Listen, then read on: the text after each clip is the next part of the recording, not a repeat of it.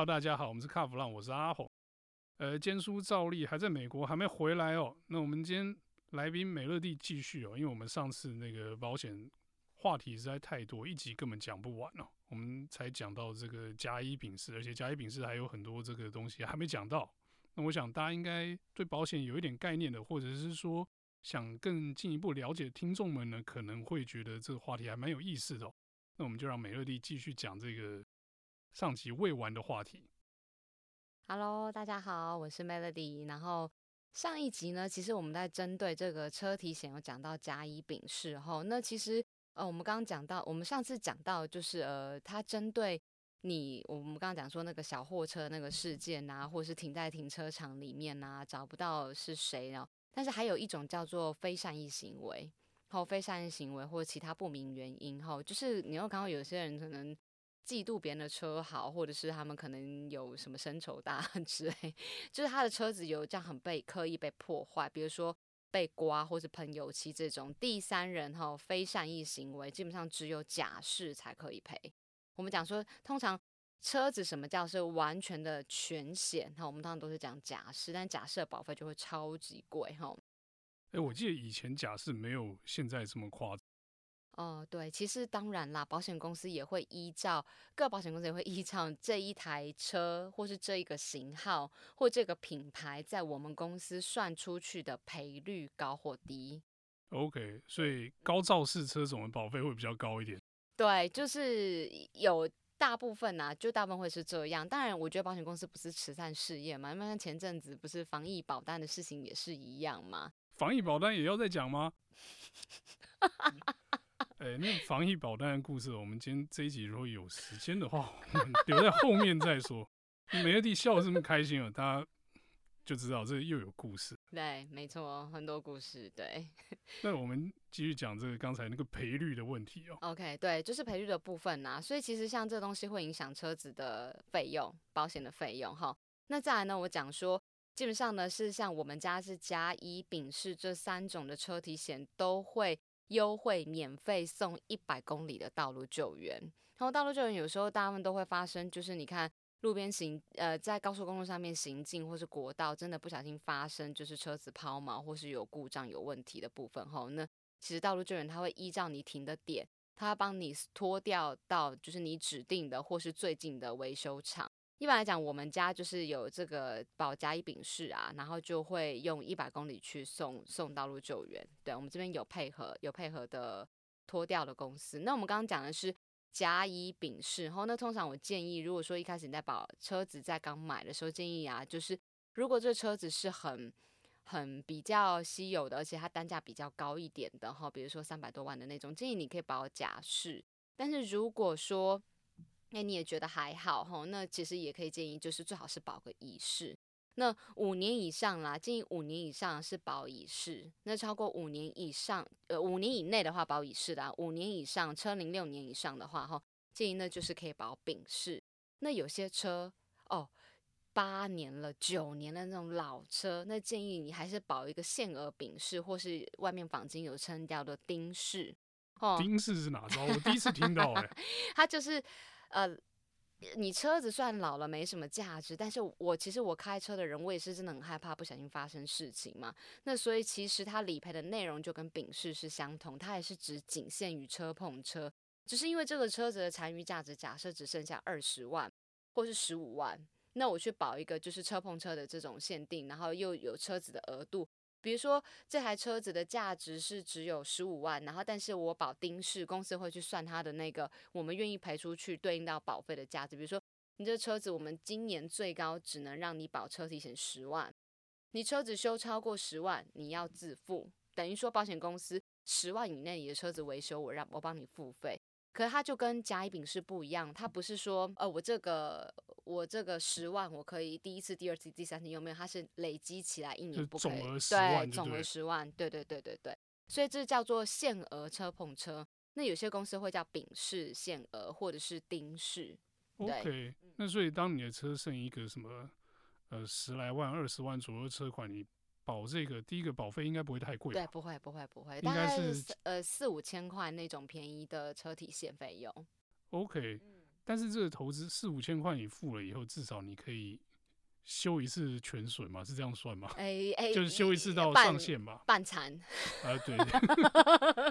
反正刚讲那个金额是十万或者二十万，就是你车投保的那价值至少可以修，那个价值以内可以修嘛？对对对，对。那你想想看，如果你的那个修车费用已经超过车子的价值的时候，那其实就不值得修了。对啊。所以我觉得这个保法还不错耶。嗯嗯嗯。那至少让一些老车的使用者，或者是说，呃，我的车价值没那么高的人，也可以有保险的 cover 这样子。对，没错。而且我觉得。其实通常有保车子有保保险，我觉得对于在开车人上面来讲，哈，基本上出车祸已经很阿杂了。哪怕今天是对方或是你，你就要花个两个小时或半天的时间，你就吊在那里，然后你的心情就是会不美丽，然后你一直觉得啊，事情又多一件事情要处理，行程往后 delay。可如果这时候你有保险，他他可以帮你就是前前顾前顾后，那也许就是在当下你可能要做个笔录，然后给保险公司事故联单。但后续的程序，你就不用跟对方在那边要谈和解，然后有没有什么刑事或是民事上面的责任？因为刑事有六个月可以追溯嘛，我都可以去对你做求偿。可是民事的话，基本上保险公司帮你处理完，就等一个月的初判表或一个半月的初判表出来以后，那基本上接下来保险公司就会帮你跟对方公司去谈。那我觉得每一家保险公司，就像我刚刚讲的，我那个客户他保的。上次讲那个十一万理赔金的那个东西，你说真的，他到现在保险公司都没有跟他有任何的接洽，他甚至不晓得他的案件有没有被受理成功，所以连暗号都没有。对，重点是连暗号都没有。我那这样子，我去问，我连问都不知道怎么问起。对，那。没有暗号，他就跟你讲，就叫你现在成立，那不就还好？那个时候对方可能也也没有特别的在对你做什么样的求偿，搞不好对方的车其实维修上面并没有很大的差异，或者他自己的保险公司就可以处理。对，所以其实我觉得这个部分来讲的话，还是要去留一下自己的权益啦，免得之后我觉得很多的麻烦会出来，所以最好还是交给比较专业的保险公司去处理这件事情。那。你有找专人服务跟找网络网络上面自行投保，我觉得都可以，但是很大的差别在今天你可以省了保费，但是你少了一个专人帮你去后台去询问相关的管道，这个理赔到底合不合理？我觉得这还是会有差异。对，大家听美乐蒂讲，这样可能觉得有点官话。那我讲一个比较简单的案例，就我自己，我每次要出险，我就是打美乐蒂的手机说：“哎、欸，我车撞了，哎、欸。”那个我生病了，哎、欸，我确诊了，然后美乐蒂就会哈，你怎么又、啊，然后先骂我一顿，说怎么不小心什么什么，然后接下来就哎、欸，保险的事情他会帮我处理好，我是说只知道这个过一阵子户头钱就会进来了，又或者是说我去修车，修完我也不用付钱，对，基本上那个维修厂维修厂那边也都知道他。他们他们有一个呃专门的这个保险的柜台嘛，对，对有有专人处理保险的维修或者什么的，对，所以那个东西就是当你有保险的时候，通通丢给保险公司，你付了钱就当大爷，啊不是，我的意思是说有人帮你处理这些事情，可以可以，有人帮你处理这些事情，那你后续你就不用自己去烦恼，你不用去追这个修车的进度啊，你不用去去想说，哎，我要先付啊，然后等对方赔我还是什么都不用想，对。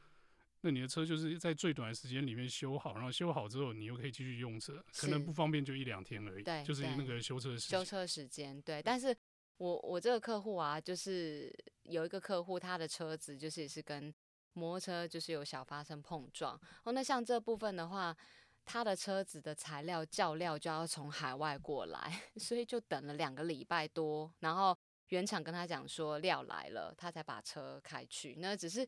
你以前觉得说，哎、欸，我车子两三年还新新的，但是你就会看到说，哎、欸，前面的那个 钣金啊，或是呃，它的那个牌照的部分啊，然后受伤，对，受损，看了会有点心疼这样。对，那其实你说带料两个礼拜，我如果那两个礼拜丢在保丢在维修厂里面，那个可以领代车费吗？哎、欸，这就专业了，确实是可以领代车费。所以他开回家反而不能领，但是在厂里可以。对，可是就看每个人对于。事情的容忍度，比如小刮伤，但我真的还是需要用车，那他可能就不一定会放在那。那像你刚刚阿红讲的那部分，就是代车费的部分啦。那其实，呃，其实你说代车费，大概就一天大概是有没有分一天是五百的、一千的，或是两千的？那我举我的客户的例子是，他每日代车费是一千块，但一年的保费才一二二零，就是一二二零等于是十二哎，不能说，就是一天多一点的费用。对对对对，一天多一点。那基本上你有进去，就像是生病一样，你几号进医院，那你车几号几号进维修厂，几号出来。对，那你说，哎，那这样没特定，那这样礼拜六、礼拜天会不会给我扣掉？不会，照算。就是几天就是几天，对，礼拜六、礼拜天你还是要出门嘛。对对对，然后但是这个代车费不是实报实销，你不用拿收据来跟我们请款，基本上保险公司就是依照约定赔你一天是一千，或是赔你五百，或赔你两两千，看你是进场多少天，我们就赔多少。这个就很有趣了，我就想到这个代车费的故事。呃，我记得大概好几年前吧，你那时候跟我说有个代车费可以。加保的时候，我就我就很开心，就加了嘛。那就后来在我们做卡弗朗之前前那一年的时候，因为就没有固定在上班，我就想说啊，车也没用那么凶，就把代车费划掉了。我跟你讲，这叫做墨菲定律。就代车费划掉之后，你就想说每年省个一千多块也还好啦，就没车用，也不常出门，没车应该还好，就撞。这是墨菲定律，你有发现吗？有还好，就是。这个呢，我是觉得有保的时候哦，不一定用到，但是没保的时候，你一定会出事。对，就是有时候真的只是像像我之前帮你出过好几次车险，有些真的不是 不是你本人的问题，但你没有办法去控制别人不要来靠近你啊。哎，这是真的啊，所以你可以说，哎，我自己驾驶技术很好，我可以不要保险吗？好像也不是这么一回事啊。对啊，你看现在路上那么多屁孩。我今天就看到一个，就是在车阵中就硬要从后面这样嗯嗯嗯这样过去。我在后面看的，我心想说好紧张，我好害怕发生事情。然后因为他这样子，我就开特别慢。没有关系啊，那个七月刚过完，鬼门已经关了，OK 的。OK。那我们刚才有讲到一个哦，就是说这个保险划单的事情哦。那刚才我们之前讲什么啊？强制第三，那都没得瞧的嘛，对，对不对？那甲乙丙是基本上也是包套的嘛。对。可是呢，我这边跟大家分享一个秘密，我的保单都是美乐蒂客制化的。哦，你，我想说，你刚才讲什么话单？我想说，我应该没有做什么 非法的事情。你你要招待我吃西瓜吗？水果盘。哦，刚刚阿红讲的就是话单，意思是说你的车险保单是可以做克制化。哦，比如说我今天想要保什么样的保险，然后我也觉得说，哎，Melody，我觉得我今年没有用到代车费，所以我不要，我可以拿掉，哎，就出事，哎，不好说。这真的是画错，你知道吗？画错条，哎，没有什么画不画错的啊，你没有赔，你没有用到，你都会觉得很 OK。那像比如说，呃，有些保险里面呢、啊，呃，像有像最近有客户他们去买车，那买车的时候，车厂就跟他们讲说，哎，你的车险要在我这边保，如果你的车子呢，被偷了，有相关的窃盗的问题，诶，我们公司可以赔一台车给你，好，就是你的车，我就是可以完全赔给你。但事实上，你仔细去看你的保单，里面会有一个叫做窃盗险。我们窃盗险呢，有分自用或者是企业用。窃盗险的部分，它会依照车车子的价值，然后去赔给你，赔给你目前车子的价值，现在等同于投保的时间，它车体有多少价值。但是会有一个自付额十趴。那再来的话，窃盗险你可以再加一个，就是。全损理赔无折旧，好，这点很重要，因为车子它其实会逐年后或是逐月去递减。比如说像我已经打了八折，今年打了七折，好，那但是每一个月份它的车体的费用都不一样。全损理赔无折旧，基本上就是你整个都被偷了，或者你整个都被撞烂了，基本上我们不会打你折扣。对，那这个你看说才多少钱？刚刚那台车就是一百二十万，那这个保费一年才两百三。就是这个全损理赔无折旧的部分，这个地方美乐蒂刚讲又有点艰深了。我跟大家解释一下，就假设你的车今年年初一月的时候的价值估计是一百二十万，但是它是那个保险公司跟你算，不是算一年折一次，它是每个月跟你算折旧的。一月的时候一百二，二月的时候可能是一百一十二啊。对对对。那你到如果说到了十一月初险的时候，可能是是八十九之类的，不要哭了。那 如果你有加上刚才那个理赔无折旧的那个条条款，加个两百多块的话，就照年初那个一百二十万下去赔你。对对。这样子有没有比较简单一点？有有有，谢谢谢谢阿红，非常的白话的解释哈。所以其实像这个东西，我觉得有时候可以可以再稍微看一下自己的东西去 review 一下。那另外呢，刚刚哦就讲到那个除了车体险啊、强制险啊、第三责任险以外，第三责任险还有分赔对方或是赔你自己车上的乘客。好，赔你自己车上的乘客，我们讲说第三人附加乘客险。好，那你车上乘客，我们可以针对每一个人的体伤是保一百万、两百万、三百万。那一台车除了驾驶人以外，最多可以坐五个人嘛，所以你就是保车上的四个，最多可以保四个人。好，那我说我们会分在这一个车祸的事故里面，真的是重大型的车祸，四个人真的不幸都罹难。那我刚刚讲说，一个人伤害是一百万，如果你加了这第三人的乘客险，那就是四个人都各可以赔一百万，每一个事故最高就是四百。嗯，这发生在之前就是蝶恋花事件那个游览车哦，那个蛮惨重的那个，那个就是像我们在搭公车、大众运输系统或这种游览车，因为一般来讲他们的车子都要去保一个附加乘客险。那这个乘客险的话，它一定是车子使用的。种类它是属于就是营业用，营业用，然后再来呢，他们一般的他们会保这个乘客险呢，都会是无上限，或是他去约定，比如说车这台车最多载三十个人，或是三十五个人、四十个人等等的，他都可以限定这个额度，就是依照算人头的的算法就对，对对对对对。那我们最后再聊一个比较好笑的问题好了，就是。你有没有遇过那种真的很 T K，然后什么都不保，结果却常常出事的那种呢？我也没有说遇到很，如果说要遇到很 T K 的，然后但是常常出车祸，通常啦，他铁齿一次遇到的事情，他立刻马上 当天就会叫你赶快帮他加保，他还说你赶快帮我加上去。但是我有遇过保了全险。然后，但是一年出险出太多次，最后被公司拒保。欸，可以出太多次，出到被拒保也也蛮厉害的。嗯，因为他是故意的吗？也不是故意的，就是真的就是技术不好，然后也不是老人家，通常年纪比较大的长辈，我他真的出过一次车祸，而且他都没有保车体险的时候，我都会第一个长辈们，我都一定会再三的嘱咐跟叮咛，一定要保一个限额车体险。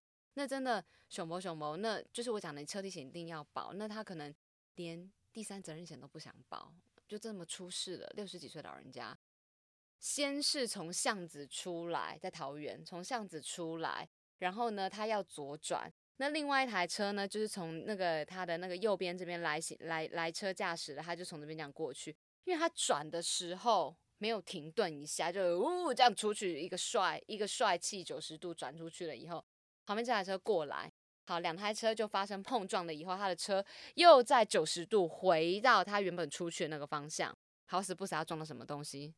撞到台电的东西，还要撞到庙，然后你有撞到路灯，所以基本上公家机关单位就是台电跟路灯公园，呃，就是路灯管理处。对，像这两个单位会跟他来做球场，然后还有庙宇，对，一定也会跟你要，哎、欸，至少门口那柱子帮我修好吧。对，然后呢？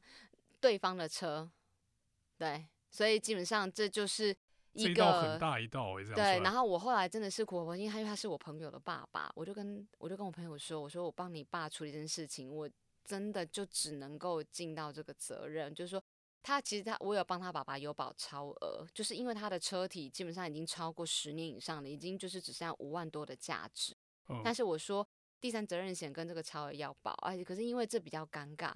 因为这牵扯到你的车子被别人撞了以后，你自己又再撞，所以这个叫做再碰撞。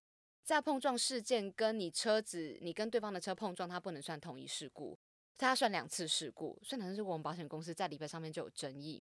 那我那时候就请呃我们产险的经理去帮忙做协调。那跟公司讲了一下，那公司我觉得其实这种东西哈，有的时候真的看各家保险公司，第一个一定是看。公司今年的赔率高不高？支出比多不多？那如果假设还好谈的话，嗯、那或许都还会有一些宽宽松的空间。后来就帮他去讲，我说，我就跟李培讲说，你看他六十几岁老人家了，我说你以为他遇到这件事情他很开心吗？你再看看他也受伤了，因为对方就是我的客户去看医生，他就是什么筋骨拉伤，然后头就当时因为用力撞，撞对，有撞到有有破皮。我说你看人家都受伤成这个样子，我说帮一下忙啦。然后但是我就跟转身以后就跟我另外一个客跟我客户就他爸他爸爸的就那个老先生的儿子，我就跟他儿子说，叫你爸不要开车了。